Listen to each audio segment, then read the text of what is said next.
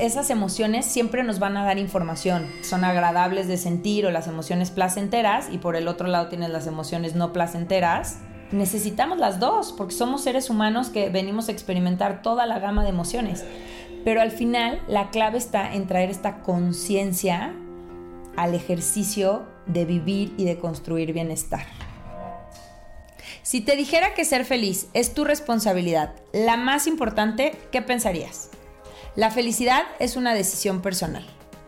En el episodio anterior hablamos sobre por qué es todo un reto ser feliz. Compartimos los ocho aspectos principales para construir bienestar. Un proceso sencillo de cinco pasos, así como un ejercicio sencillo de autodiagnóstico y un plan de acción relámpago para que empieces desde hoy a construir bienestar. Hola, soy Valentina Luján y hoy en Valentinamente Feliz Podcast vamos a hablar sobre la fórmula personal para la felicidad. Valentina, me gustaría que comenzáramos este podcast eh, empezando por, mm, digamos, retomar el significado de la felicidad. La felicidad es tener una vida que disfrutes y en la que encuentres significado profundo. ¿No? Como somos diferentes, como todos los seres humanos somos diferentes, pues la felicidad va a tener olores, sabores, imágenes distintas para cada quien. Ok, entonces si hablamos de que hay como tintes distintos para cada persona, entonces ¿cómo podemos hablar de una fórmula específica para la felicidad? Ah, es que la fórmula es personal. O sea, se adapta a cada quien. Exacto. Si bien no hay una fórmula mágica que aplique a todo el mundo, sí debemos de hablar de una fórmula personal para la felicidad. Entonces, es esta fórmula que cada quien va a ir construyendo y que se va a ir ajustando a lo largo de la vida, porque lo que te funcionaba en una etapa de tu vida no necesariamente te funciona hoy, ¿no? Por ejemplo, a mí lo que me funcionaba antes de ser mamá no necesariamente es lo que me funciona hoy. Entonces, los seres humanos debemos irlo ajustando esta fórmula personal de la felicidad de manera consciente. De hecho, em, mi maestro Tal Ben Shahar, junto con Megan McDonough y María Siroa, crean el modelo Spire, que se escribe SPIRE por el acrónimo en inglés, que nos dice que somos seres integrales y que estamos conformados por cinco áreas eh, distintas, que son la parte espiritual, la parte física, la parte intelectual, la de relaciones y nuestra parte emocional. Me gustaría hacer una pregunta respecto a el asunto de la adaptación a cada quien. Es, como cuando alguien tiene diabetes y su dieta tiene que ser acomodada a su situación. Sí, puede ser. Puede ser como una buena analogía. Eh, al final del día, esta fórmula se tiene que adaptar a la circunstancia de cada quien. Entonces, si bien hay como cosas genéricas, ¿no? Que los diabéticos, sin importar la edad, género, sexo, país en donde vivan, pues tienen que seguir también hay ingredientes particulares que se tienen que adaptar a la situación de cada quien. Ok, a ver, entonces, el modelo Spire, mm, ¿cómo funciona? ¿Me dices que son cinco puntos? Ajá, el modelo Spire eh, se escribe Spire porque la S corresponde a spiritual, que es la parte espiritual, la P a physical, que es la parte física, la I a intelectual, la R relacional y la E a emociones. Entonces, lo que nos dice este modelo es que estas cinco áreas eh, se interrelacionan y son interdependientes. Lo que pasa es que se separan para poderlas explicar como más fácil. Entonces, eh, el bienestar o la felicidad es este balance del ser integral. Se llama ser integral porque está conformado por estas cinco áreas. Ok, digamos que es una guía, um, eh, es una paso uno, paso dos, paso tres. Pues más que paso uno, paso dos, paso tres, es como este modelo que explica cuáles son esas áreas primarias que conforman a los seres humanos. Ok. ¿no? Y están interrelacionadas y, y son interdependientes. Y. No, no, no. Eh, pero la fórmula, digamos, eh, del Spire. Eh, solamente se concentra en los cinco puntos o cada punto tiene divisiones. Sí, yo creo que, eh, o sea, como funciona es cada quien va a ir eligiendo qué elementos va a meter en cada uno de sus cinco ámbitos. por ejemplo, el aspecto espiritual está relacionado con propósito. ¿no? Propósito es encontrar estos significados profundos. Y la verdad es que tener una vida espiritual no tiene nada que ver con la religión. Hay muchas personas que lo encuentran en la religión, pero hay muchas personas que no tienen religión y que son muy espirituales, porque la parte espiritual está vinculada al propósito. La parte física nos habla de, eh, pues de nuestro cuerpo, pero también de la conexión del cuerpo con la mente. La parte intelectual está relacionada con el aprendizaje, ¿no? Esta parte de la curiosidad del ser humano de, que siempre queremos aprender. La parte de las relaciones, pues somos seres sociables eh, y nos siempre estamos relacionados, entonces se enfoca en el vínculo que construimos con las otras personas, pero también con nosotros mismos. También tiene este ingrediente de amor propio y de la relación contigo. Y la parte de las emociones eh, pues estudia todo este campo eh, súper interesante y apasionante del ser humano, que es la parte emocional, en donde las emociones no son buenas ni malas, simplemente son mensajeros que literal traen un sobre con información importante para ti. Es como este super GPS de punta con el que venimos equipados los seres humanos y que hay personas que deciden usarlo y hay personas que lo ignoran y que no prenden el Waze o el Google Maps para llegar a un lugar. Claro, nuestra antenita misteriosa. Exacto. Entonces esas emociones siempre nos van a dar información y el chiste es estar pendiente de ellas, conocernos para saber interpretar esta información y ayudarnos de esta información para ir tomando esas decisiones en el día a día. ¿Y qué necesito para construir, digamos, una fórmula que se me acomode? Ok, ya que entendimos estas cinco áreas, a mí me gusta mucho hablar de tres, las tres Cs, ¿no? Las tres Cs de, de C de casa. C de casa. ¿No? Tres cosas que son como muy importantes al considerar estos cinco aspectos del Spire cuando estamos construyendo nuestra fórmula de felicidad. La primera es conciencia, Necesitamos conciencia, eso es estar presentes en el presente y tener la conciencia de acudir a esa voluntad que tenemos de generar esfuerzos intencionales y constantes para ir construyendo bienestar en el día a día. La segunda es contraste, ¿no? A mí me gusta mucho ver el balance como eh, este punto medio de los contrastes, de las dualidades, de los extremos. Entonces, en ese punto medio encuentras el balance. Por ejemplo, en la parte del cuerpo, pues si bien se recomienda hacer ejercicio y tener actividad física, también es súper importante el descanso, ¿no? ¿Cómo estás durmiendo? Eh, te tomas recesos, de repente te echas una siesta. Entonces son como los opuestos, la actividad y la no actividad llegando al punto medio vamos a encontrar el balance. que cuando eh, vas al gimnasio y te dicen si no duele, no funciona, es básicamente una especie de mercadotecnia para que dejes de ir. Sí, porque necesitamos el contraste. ¿No? O sea, igual que necesitas ir al gimnasio, también necesitas descansar y darle reposo a, tu, a tus músculos, si no los vas a tronar. ¿No? En la parte de relaciones, igual que es importante el vínculo con los demás, también es súper importante el vínculo contigo.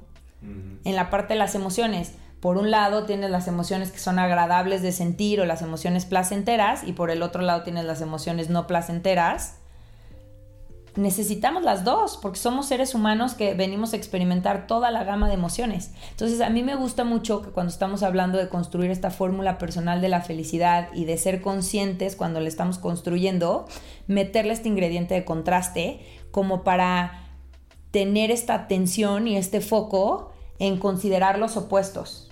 Hago ejercicio, pero también descanso me doy chance de sentir miedo, ansiedad, tristeza, frustración, pero también me doy chance de celebrar, de alegrarme, de sentir paz. Ok. Emocionarme. Quiero llorar, lloro. Exacto, está bien. Entonces, como considerar estos opuestos para poder lograr este balance. Y la tercera C es la parte de la calculadora de la felicidad, que es un concepto muy padre Em, que me enseñó tal, en donde él habla que no te puedes enfocar nada más en uno de los aspectos de, la Spire. ¿no? No, ok, quiero correr un maratón o quiero hacer un Ironman. Entonces nada más estoy enfocada en la parte del cuerpo y en la parte del cuerpo. Entonces, si tú en tu fórmula personal en este momento estás decidiendo invertirle más a la parte del cuerpo, vas a tener que sacrificar algo en alguno de los otros aspectos, porque no puedes tener siempre 100 en todo. ¿No? Entonces, si en este momento voy a dedicarle a la parte física, pues probablemente no pueda ver tanto a mis amigas, o probablemente no pueda meditar, o probablemente no pueda estudiar tanto o leer tanto y involucrarme en la parte intelectual. Ok, ok, calculadora. Entonces vas haciendo como ajustes. Es administración. Exacto, es administración. Le voy a subir a un, a un área, le tengo que bajar a otras. O ahorita me voy a meter a estudiar una maestría o un diplomado. Ah, pues entonces le voy a meter mucho a la parte intelectual. Pues entonces probablemente no puedo hacer tanto ejercicio. Le tengo que bajar a la parte del cuerpo o a la parte de mis amigos. No los puedo ver tanto.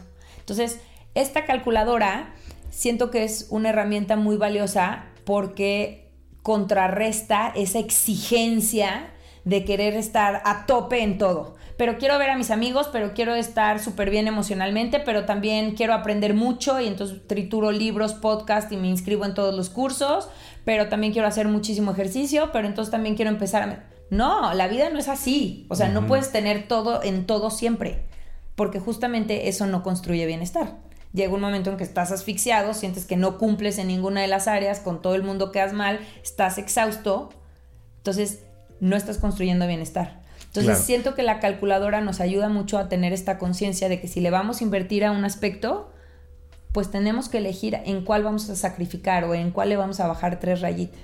Ok, es como alguien que no quiere fumar y por no y si ve a amigos que fuman, eh, dice, ah, pues no voy a ver a ningún amigo porque luego voy a fumar, es como irse a extremos. Sí, o sea, no todo es definitivo, ¿no? Tienes que estar como muy consciente en cuál de los aspectos quieres renunciar para poderle invertir al que estás decidiendo meterle más. Conciencia, contraste y calculadora. De acuerdo. Exacto.